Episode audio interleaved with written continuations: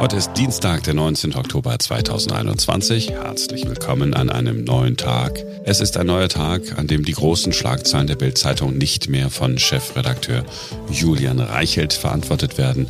Er musste gehen, ganz offensichtlich, weil sich Vorwürfe bestätigt haben, die von der New York Times recherchiert worden sind.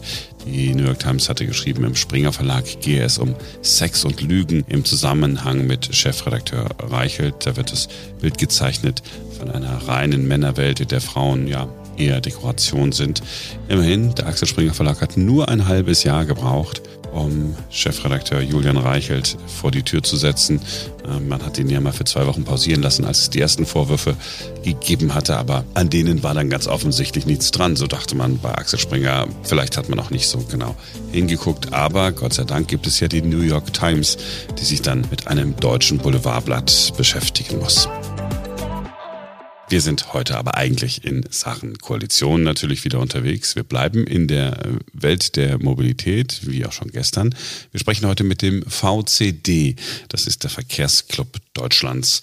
Professor Stefan Bajor ist einer der beiden Bundesvorsitzenden dort. Hallo, Herr Bajor. Ja, guten Tag, Herr Schubert. Verkehrsclub Deutschland, VCD.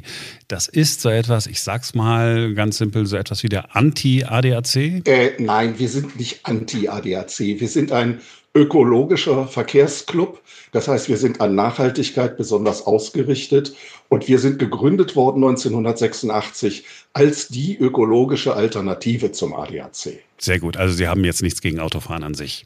Nein, wir haben auch Schutzbriefe für Autofahrerinnen und Autofahrer, die wir anbieten, ebenso wie der ADAC. Wir haben Fahrradversicherungen auch, aber wir äh, sind keine Anti-Auto-Organisation. Sie fordern etwas, was ich schon häufiger gehört habe, die Mobilitätswende. Ich kann schon fast das Wort nicht mehr hören. Weil irgendwie, ja, Mobilitätswende ist immer so, so ein großes Ding, sowas wie, ja, wir müssen äh, digitalisieren alles, ja, dann digitalisieren wir mal alles, aber es passiert dann irgendwie nicht. Und genau das ist auch mein Eindruck bei der Mobilitätswende.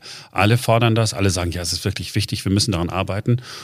Und die Wende ist einfach nicht gekommen. Nein, die ist natürlich noch nicht gekommen, sondern wir fordern die gerade jetzt, gerade für dieses Jahrzehnt der 20er Jahre fordern wir eben besonders aktive und nachhaltige Schritte, um diese Mobilitätswende nun wirklich einmal umzusetzen. Ihr Eindruck, dass in den vergangenen Jahrzehnten so viel dann nicht passiert ist, ist ja auch teilweise sehr richtig.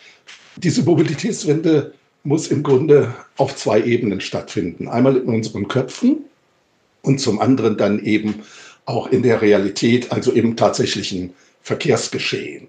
Also die Mobilitätswende will im Grunde sagen, dass wir anders denken müssen. Es geht bei Mobilität nicht darum, Fahrzeuge zu bewegen, sondern es geht darum, Menschen zu bewegen.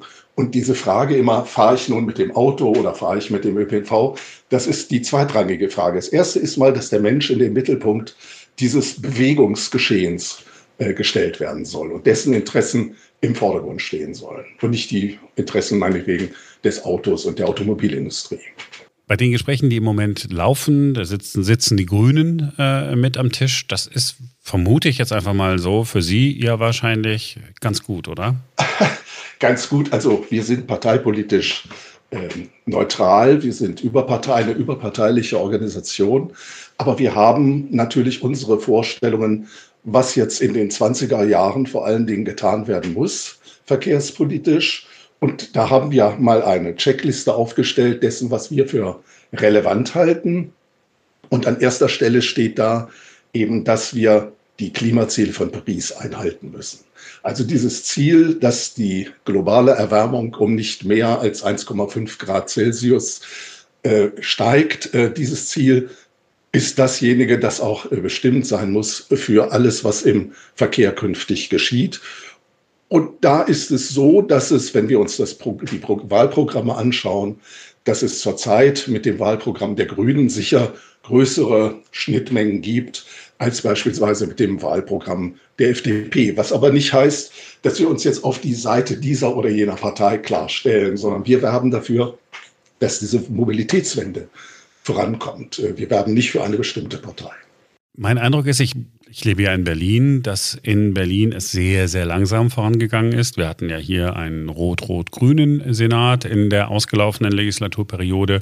Und ja, man hat hier Radverkehrskonzepte ähm, entwickelt auf Druck der Straße, weil eine, eine Volksabstimmung gedroht hätte, die gesagt hat, hier, dieses Gesetz müsst ihr mal umsetzen. So richtig viel ist nicht passiert, äh, muss ich ganz ehrlich sagen. Ich, ich äh, bewundere es, dass Sie äh, nicht einfach aufgeben. Nein, von Aufgeben kann keine Rede sein. Ich habe auch nicht den Eindruck, dass so viel nicht passiert ist. Also hätten wir beide vor drei, vier Jahren gewusst, was Pop-up-Radwege sind, hätten wir uns gar keinen Gedanken drüber gemacht. Wir hätten damit dem Begriff gar nichts anzufangen gewusst. Also es ist doch, es hat sich doch auch im Bewusstsein und im tatsächlichen Leben auch der Radfahrerin und des Radfahrers etwas geändert. Pop-up-Radwege sind nun auch was die Gerichte angeht, nicht überall bestandsfest, aber sie sind in der Welt, sie sind in der Diskussion und sie werden äh, so auch nicht mehr aus dem Gedankengut der Menschen hinauszuschaffen sein. Das heißt, die Radverkehrssituation äh, wird sich äh, verbessern, auch durch diese Diskussion und durch diesen Druck von unten. Und an diesem Druck haben wir als VCD auch ein klein bisschen äh, dabei getan. Eine Ihrer Forderungen ist ÖPNV stärken. Glaube ich, kann jeder unterschreiben. Ja, wir alle finden das richtig und wichtig. Aber mein Eindruck ist auch hier, es ist nicht so richtig passiert. Ich weiß gar nicht, woran es äh, immer scheitert. Ich vermute, ein bisschen am Willen, aber vor allen Dingen auch immer am Geld. Das ist richtig. Das Geld ist natürlich gerade beim ÖPNV, aber auch beim Fernverkehr äh, der Bahn äh, ist die entscheidende Stellschraube. Wir müssen tatsächlich sehr, sehr viel mehr Geld aufwenden, um den ÖPNV und auch um die Bahn im Fernverkehr deutlich zu stärken. Wir als VCD möchten, dass die Mittel aus dem Bundeshaushalt deutlich angehoben werden. Da geht es dann um das muss man jetzt im Einzelnen nicht aufzählen, um das sogenannte Gemeindeverkehrsfinanzierungsgesetz und die Regionalisierungsmittel. Aber jedenfalls kurzum, es muss mehr Geld für die Schieneninfrastruktur, aber auch eben für, die, äh, für den Busverkehr zur Verfügung gestellt werden. Die Kommunen sollten auch in die Lage versetzt werden, äh, ÖPNV-Abgaben zu erheben. Und dann können wir es schaffen, dass beispielsweise der ÖPNV nicht nur in den Städten, Sie sind ja in Berlin verhältnismäßig gut dran im Vergleich zu anderen Städten und vor allen Dingen im Vergleich zum Land. Also das muss dann eben auch dazu kommen, dass wir im ländlichen Raum zu mindestens stündlichen äh, Fahrplanbedienungen bekommen werden. Wenn Sie sagen, äh, Städte und Gemeinden können eine Nahverkehrsabgabe erheben, das würde also bedeuten, ähm, jeder Bürger muss sozusagen Summe X bezahlen, um damit den ÖPNV mitzufinanzieren. Das ist der Gedanke, dass man dieses tut, dass es dafür aber auch äh, dann die Gegenleistungen gibt, dass beispielsweise das in den Tarifen sich abbildet, dass man eben merkt, ich habe ja schon bezahlt. Und die Frage ist eben, wie man es im Einzelnen gestaltet. Also es kann nicht so eine Kopfsteuer werden, dass jeder das Gleiche bezahlt. Das müsste doch im Einzelnen diskutiert werden, wie man dieses ausgestaltet. Aber es geht zunächst einmal um das Recht, dass die Kommunen, die ja für den ÖPNV zunächst verantwortlich sind, dass die Kommunen auch finanziell eben von den Bürgerinnen und Bürgern darin unterstützt werden, dass der ÖPNV sich besser darbieten kann. Diese Idee eines äh, 365-Euro-Tickets, also man zahlt sozusagen einen Euro pro Tag im Jahr äh, Idee, die aus Wien kommt. Wäre das nicht äh, eine tolle Möglichkeit zu sagen, okay, jetzt nutzen die Leute dann auch wirklich den ÖPNV, weil jeder für ziemlich wenig Geld von A nach B kommt? Ja, für einen Euro pro Tag. Nicht? Das wäre ja bei dem 365-Euro-Ticket mhm. tatsächlich so der Fall. Die Wieder-Idee gefällt mir persönlich sehr gut. Ähm, es ist aber für uns hier in vielen Städten in Deutschland das Problem, dass dann wir in Finanzierungsengpässe kommen könnten. Also es würde diese Fahrgeldeinnahmen würden nicht ausreichen, um den ÖPNV in der bisherigen Form aufrechtzuerhalten. Also das heißt, wir müssen noch mal zusätzliche Ideen haben und eine davon habe ich auch schon genannt, die ist, dass tatsächlich von der Bundesebene mehr Finanzmittel in die Kommunen gegeben werden, um den ÖPNV äh, zu verbessern und zu verstärken. Also unser Ziel als VCD ist, wir möchten, dass sich eben die Nutzzahl der Nutzerinnen und Nutzer des öffentlichen Verkehrs bis zum Ende dieses Jahrzehnts verdoppelt. Und dazu braucht es tatsächlich, Sie haben es eingangs gesagt, dazu braucht es tatsächlich sehr viel mehr Geld. Das muss man irgendwo auftreiben. Irgendwo wird man, würde man es ja wahrscheinlich äh, finden, wenn man, wenn man wollte. Andere machen es ja vor. Darf ich, darf ich unterbrechen? Sie können es dort finden, äh, wo es schon ist, wenn wir auf bestimmte Privilegien verzichten würden, beispielsweise für die Dienstwagen oder für die Entfernungspauschale. Mhm oder für, für den Dieselkraftstoff.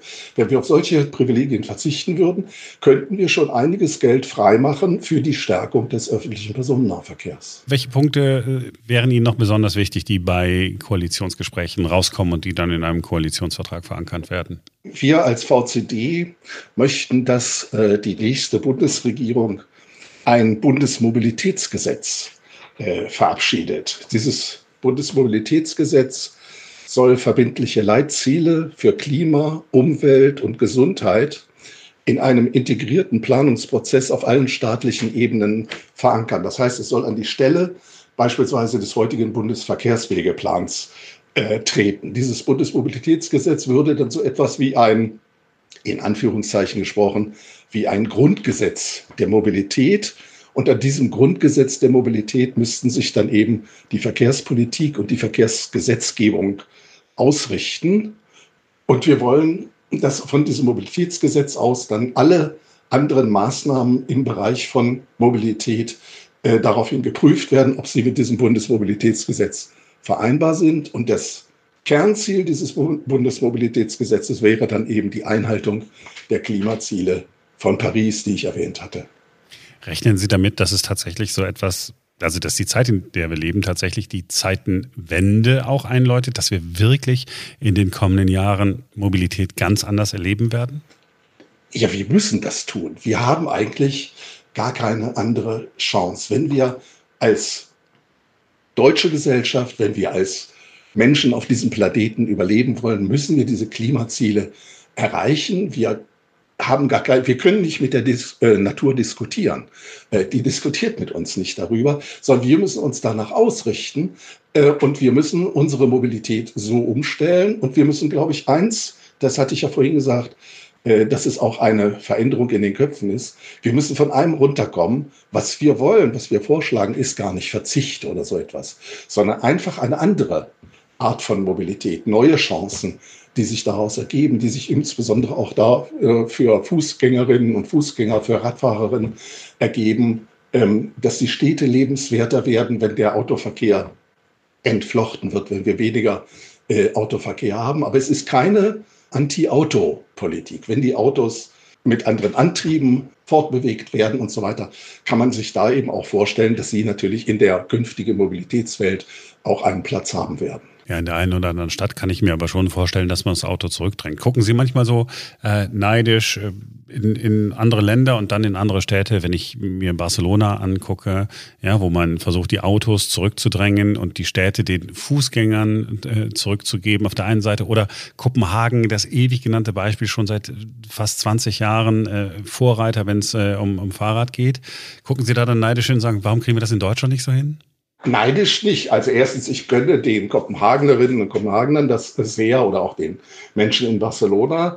Es wäre schön, wenn wir verstehen würden, äh, dass das eine Chance ist und wenn wir uns darin hinbewegen würden, dass wir eben versuchen, auch unsere Städte lebenswerter zu machen. Das äh, beginnt ja damit, dass beispielsweise dann die Fußwege auch wirklich für die Fußgängerinnen und Fußgänger da sind und nicht für parkende Autos. Es geht weiter damit, dass die Radwege breit genug sind, sodass man auch mal nebeneinander oder im Überholverkehr fahren kann. Der Verkehr wird entschleunigt, es wird auch sicherer. Eines unserer Ziele ist auch, dass wir sagen, wir müssen im Grunde in der Verkehrspolitik danach streben, dass es keine Verkehrstoten gibt. Also dieses Ziel Null Verkehrstote, die Erhöhung der Verkehrssicherheit. Äh, das, denke ich, ist auch ein wichtiger Punkt. Das ist ja auch ein humanitäres Anliegen, dass wir die Menschen eben möglichst nicht zu Schaden kommen lassen. Wenn wir jetzt nur ans Ende der anstehenden Legislaturperiode gucken, das sind vier Jahre, ähm, glauben Sie, dass wir in vier Jahren schon also wirklich spürbar äh, etwas anders haben als heute? Glauben ist schwierig. Ich äh, sage mal, wir als VCD erwarten dass die Koalitionäre etwas so Durchgreifendes tun, dass wir sagen können, das hat sich nicht alles geändert. In vier Jahren ändert sich die Welt nicht. Aber es hat sich vieles getan, von dem wir sagen können, wir sind auf dem richtigen Weg. Und das heißt beispielsweise eine ausreichende Finanzierung der Schieneninfrastruktur, beispielsweise dass die Verkehrsinvestitionen in die Eisenbahn massiv verstärkt werden, dass im Grunde zwei Drittel aller Verkehrsinvestitionen in die Schiene gehen, dass wir das Schienennetz beginnen zu elektrifizieren, aber auch ganz schnelle Maßnahmen, ganz einfache Maßnahmen, dass wir beispielsweise Kerosin besteuern. Warum ist Fliegen eigentlich subventioniert, während das Eisenbahnfahren mit voller Steuer belegt wird? Das kann man ganz schnell ändern. Wir können übrigens auch ganz schnell äh, die Verkehrssicherheit und äh, dem Klima etwas Gutes tun, indem wir äh, 120 auf Autobahnen, 80 auf Landstraßen und 30 innerorts äh, festlegen. Also das sind alles Dinge, die kann man innerhalb der vier Jahre machen und wir erwarten von der kommenden Bundesregierung, dass sie dieses eben auch tut. Ja, ich drücke uns allen äh, die Daumen. Äh, ich glaube, wir können diese Mobilitätswende jetzt mal wirklich äh, gebrauchen. Herr Bajor, vielen Dank für das Interview. Ja, ich danke Ihnen auch. Vielen Dank.